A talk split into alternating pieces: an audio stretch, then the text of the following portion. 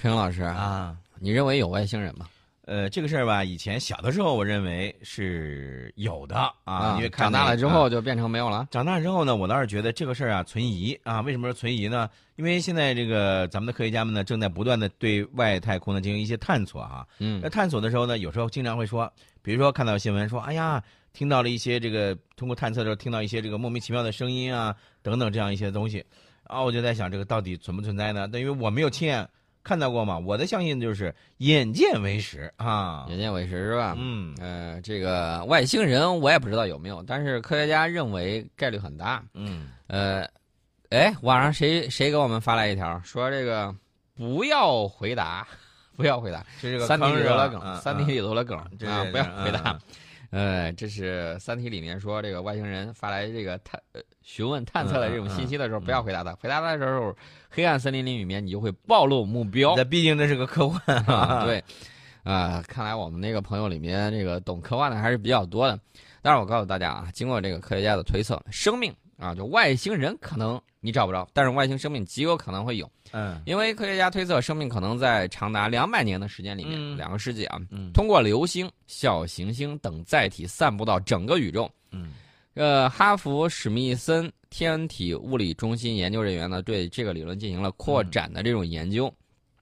根据他们创建的这个模型，他们确定整个银河系都有可能提供并交换生命所必需的组件。这个生命是否存呃是否分布在太阳系或其邻近的这种恒星，过去大部分研究解决了生命可能通过这个星际快车嗯啊、什么星际快车呢？就是小行星或者陨石。嗯在火星和地球之间转移的这种可能性啊，这种可能性是存在的。大家可能会说，那我咋在火星上没有看见外星人呢？生命啊，这个病毒它也是生命啊，嗯简单一些的，而且有些细菌特别耐这种宇宙射线的这种呃侵袭，然后呢耐高温耐低温，适当的时候它还能再活过来。那么最新的研究呢，把这个视线呢投向更广阔的银河系。那么这项研究的灵感来自于太阳系的第一个已知的星际访客。小行星叫奥陌陌，有意思吧？啊，不是那个，不是那个陌陌那个社交软件啊，叫奥陌陌，呃，是一个英文的音译。嗯太阳系呢，充当了引力的捕鱼网啊，包括数千个同样大小的星际物体呢，在任何给定时间都可以向太阳系植入生命。嗯对双星系统来说，捕鱼网的这种力量更大。比如说，这个半人马座的阿尔法 A 和阿尔法 B，能够捕获像地球一样大的星体，了去了之后就、哎 就走不了了。啊对，那么，无论是岩石还是冰冷的彗星，它们都可能从主体系统里面弹射出去啊，并且游移到数千光年之外。特别是银河系的中心是能够作为银河系种植生命的强大引擎的。嗯嗯因为这个万有引力啊，这个新的研究发现，这个科学人员呃计算了一个从行星系统弹出的岩石有多少能被整个银河系捕获。如果生命可以存活一百万年，那么可能有超过一百万个奥陌陌大小的天体被捕获，并且传递生命。这个物理模型呢，就计算了银河系的天体捕获率，在很大程度上取决于速度和可能在天体间传播的生物生呃这个寿命。那么之前呢，没有人做过这样的计算。可是宋老师，你看啊这个我稍微有一些不解哈，也请请问一下哈，那你说像你说的这个岩石，它是有生命的吗？岩石没有生命，对呀、但是有以岩石为生的细菌。啊，你这么理解的是吧？对，嗯，好吧，带着你就走了啊啊，不是带着你，带着你，嗯可能你身上的细菌就走了。对对，你说你说像这种岩石，我一直认为这岩石是没有生命的。岩石当然没有生命。但是如果要是按照你说这科研人员这样的一个计算的话，我我我不太了解这个有多少科学的道理在里面啊哈。但是我觉得这个应该说对于以后呃外太空的生命的这个研究，应该是有所帮助吧？呃，对，其实我倒关心一个事儿，如果有外星生物啊，嗯，好吃吗？您要不这样吧，宋老师，这一期节目咱们改成吃的吧。以啊后以后咱以。以后以后咱这节目就改成吃的节目。外星生物盛宴嗯啊，这个我觉得是可以的，嗯，因为我个人认知道为，，如果人类嗯探索外太空，嗯真正找到外星食材的话，嗯啊，比如说这个植物啊或什么之类的，就对，就是肯定是这样嗯。我们肯定把它端过来炒一盘菜。啊，宋老师是，哎呀，能吃到天上的，也能吃到海里的，你这个胃口啊，真好，哎，哎，告诉大家一另外一个事情啊，这个当然呢，这个外星是否存在这个外星大餐，这是另说啊，嗯，呃，能不能让人类吃，这也是另外一回事儿。但是呢，科学家们在太空中首次创造了物质的第五态啊，这个第五态是要给大家介绍一下的。嗯呃，这个第五态是什么呢？玻色爱因斯坦凝聚嗯啊，这是基于玻色爱因斯坦凝聚实验得到的这个见解，能够促进天基引力波探测器的这种发展。呃，大家可能会说，你说的这个太高深了。什么是玻色爱因斯坦凝聚呢？这个可以看作是低密度原子气体冷却到接近绝对零度的时候，嗯并且塌缩成非常致密的量子态时形成的这种物质状态。这个状态的特性呢，使它成为感应非常小的这种嗯惯性力的理想选择，而且它们可以用于测量重力和速度，保持原子做自由落体运动，可以增加这些测量的灵敏度。研究这种玻色爱因斯坦凝聚等这个量子系统呢，非常有助于增加我们对广义相对论、对引力波、对量子力学的这种理解。啊，这个这一次是德国汉诺威大学研究人员麦克卢克曼。嗯呃，以及俄恩斯特·雷塞尔还有他的同事，在探测火箭，呃，就是微重力下的那个物质波干涉测量上面，创造了人类第一个自由落体天基玻色爱因斯坦凝聚，啊，一点六秒内产生大概十万个原子。研究团队呢，在六分钟的太空飞行之中，能够进行八十多次实验。这个科学家表示啊，这些实验有助于我们增强人类对于在太空进行冷原子实验的这种理解。有望为量子气体实验开辟一个新的时代。大家发现没有？上一个一百年的时候嗯啊，尤其是在这个十九世纪末期，有很多我不能说他无知啊，反正有点狂。他说啊，这个物理学啊、化学等等，基本上已经人类都探测了差不多了啊，只有少数一些这个东西，我们还可以再啊一些小问题再要处理一下。但这个时候呢？爱因斯坦啊，包括这个量子物理学就出来打脸了。人类对宇宙奥秘的这种探索是永不止步的。大家呃，你看以前说到这个物体的状态、物质的状态，比如说液态、气态，然后固态等等。呃，你说到这个物质的这个第五态，反正我是觉得，有的时候啊，会会会对于一些、呃、学物理的一些朋友来说，是不是觉得这个很厉害？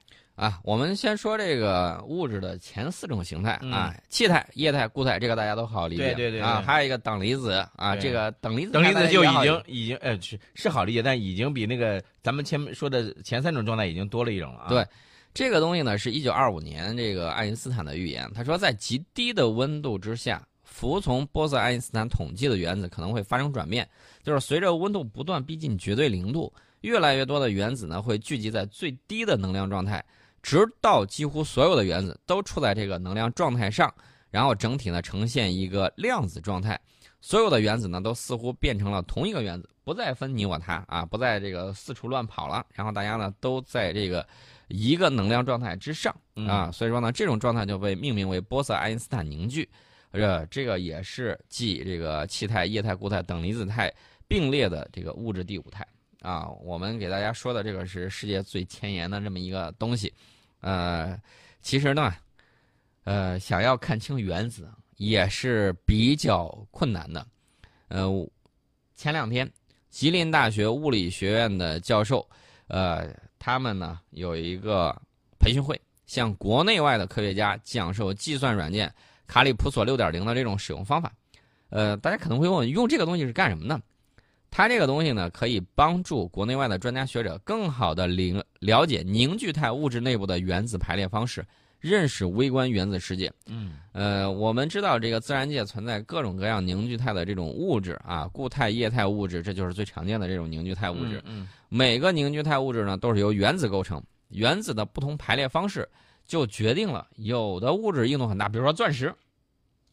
钻石，你居然没有心动我因为我是个男的呀，啊？对不对？我我我对那个金刚石我比较感兴趣。呃钻石就跟金刚石不是一回事吗？那那不那说说法是不一样的。呃，当然了，我对嗯钻石感兴趣，是因为它画玻璃特别你给你看看，就是咱俩想法，你看实际上是一样的，但是嗯你提出来这个名字不一样啊，而且拿出来亮闪闪、不灵不灵的你看你，哎呀，呃，呃当然了，它是折射，折射光线，但是因为这个原子不同排列方式，有的物质它就会发光嗯啊。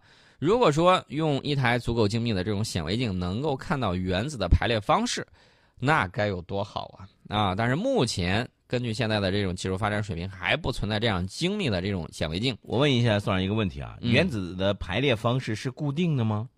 呃，看能量，看能量啊，不同的这种能量，不同的这种排列方式肯定是不一样的。对，同一种物质的它这种排列方式嗯当然是固定的了，不然的话你还能成为你吗？你就不是你了。所以宋老师呢，要之所以要成为宋老师呢，也就是因为他这个排列是一样的，呃，差不多可以这么理解，可以这么理解，可以这么理解。嗯嗯呃，现在呢，因为这个马延明教授的这个团队啊，嗯在致力于此方面的这种研究，二零零六年就开始了，二零一零年取得了关键性突破。他们研发出来了一套具有自主知识产权的这个软件卡里普索来代替显微镜。输入这个物质的配比之后呢，软件就能够把该物质的原子排列方式模拟出来啊。所以说呢，科研人员可以通过使用该软件操控原子啊，这个理解物质。呃，这个精度呢，现在已经升级的比较厉害了，升级到六点零版本。然后那个相关科研成果呢，呃，我告诉大家，这个科研成果是实打实的，已经在《自然通讯》等国际重要期刊上发表，嗯而且国际上一共有六百六十多篇被 SCI 收录的这个论文呢，使用了这个软件啊，都是用这个东西去测的。嗯，呃，如果把这项工作比作万里长征的话，那么我们现在才走了不到一半。呃，这个团队呢还会继续完善软件的算法，帮助科学家们更清晰地认识原子，创造新型材料。就不同的排列方式啊。嗯，欢迎回来，继续我们的听世界，继续和大家来说说关于科技的那些事儿啊。对，我们要跟大家说的就是如何能够让全球最聪明的大脑跟我们一起奔向科技发展的这种前方。啊，这个啊宋老师，你觉得你的这个大脑是不是最可聪明的？呃当然不是了，如果我的这个呃大脑足够聪明的话，我就早就去玩科学研究去了。啊，呃，我有一些这个同学，当年我是非常钦佩的，比如说我自认为物理学的还可以，啊，结果呢？呃，结果被人家碾压了，弄得我很丧气啊！啊怎么个被碾压法呢？老师刚把题写完，啊，我还在那儿读题的时候，人家结果已经计算出来了。这个就没办法了。后来人啊家去学这个建筑了啊，嗯后来成为一名卓越的这种建筑设计师。你看，这等于跨界了，是吧？嗯，呃，我这个说回来啊，如何能够博采天下为己用？如何能够利用全球最聪明的大脑为我们的这种发展服务？呃，其实呢，有些这个学者呀、他醉心于研究，但是呢，他可能吃不惯我们的这个饭啊，也不愿意在我们这儿住。但是呢，可以多交流、多指点，这个东西呢是要有的。所以我们这个采取的态度就是开放、开放再开放。嗯我们国家现在这个多家大科学装置的掌门人联袂向世界发出邀请函，呃，我们将坚定不移地面向全球开放大科学装置，欢迎世界各国最强大脑一同来共同开展创新研究和应用。我们知道，这个人群里面这种啊智商特别高的这个人群呢，它是呃在人口里面是有一定比例的。嗯呃，这些这个聪明的大脑啊，全球其实说句实在话，大家算一算，诺贝尔物理学奖、化学奖的这个得主，其实人也不多，对吧？嗯嗯如何能够有效利用他们的这个大脑，然后呢，共同为我们的这种发展服务，这个很关键。大科学装置呢，也是人类从事最前沿研究、集成系列最极限研究手段的这种超级平台。啊，给大家举个例子，比如说中国大科学装置有一个典范，就叫第三代同步辐射光源上海光源啊，嗯这个就是一个典范。呃，目前呢，上海光源是进入了从单一装置向集群发展的这种新阶段。那么，在上海光源周围，既聚集了在建的超强超短激光、活细胞成像平台等新的大装置，嗯，又集聚了蛋白质研究设施等满足多学科研究的小型仪器设备、辅助软件和功能性的这种平台。那么我们是打算如何向这个全球扩大开放的广度和深度呢？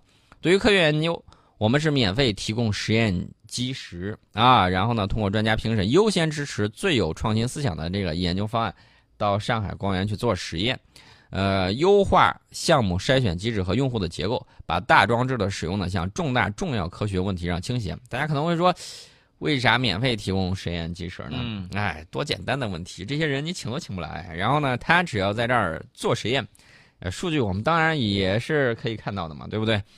脑科学、硬 X 射线这些都是比较前沿的东西啊。我刚才提到这个硬 X 射线自由电子激光，这是我国迄今为止投资最大的大科学装置啊，投资最大的。其实这个大科学装置最重要的就是离不开国际合作。对，这个绝对是离不开国际合作的。更大程度开放不是口号，而是实际的行动。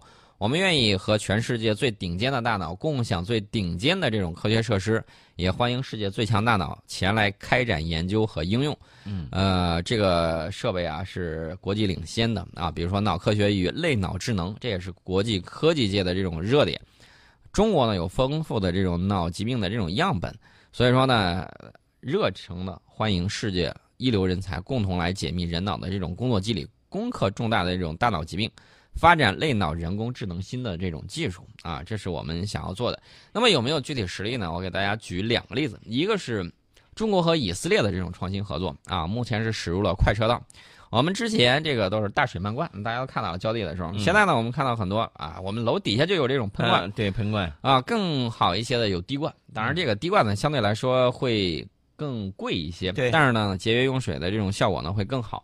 以色列呢是全球重要的研发中心啊，大家都说这个犹太人比较聪明啊，嗯，而且呢，这个以色列被誉为初创国度啊，也被称为中东的硅谷。在网络安全、人工智能以及大数据、水处理、精细农业等多个领域呢，都处于全球领先的这种位置。刚才老师提的这个滴灌这个事，这个就是精细农业啊。那么目前呢，以色列高技术产业的初创工作数量呢，超过了六千家啊。跨国公司在以色列投资成立的这种研究中心呢，超过了三百五十个啊，包括华为、联想、小米等一批中国企业也已经在以色列设立了研发中心，这个是都是有的。呃，所以说呢，我告诉大家，大家可能觉得高科技离我们很远啊。有很多朋友喜欢武术啊，大家会了解到有一种来自以色列的这种武术叫伽马术啊。这个是以色列的军警呢，在实际之中进行科学总结和提炼，针对普通人迅速能够上手的一种武术啊。在我们这儿呢，大城市，比如说北京啊，比如说上海、南京啊，都有类似的这种呃。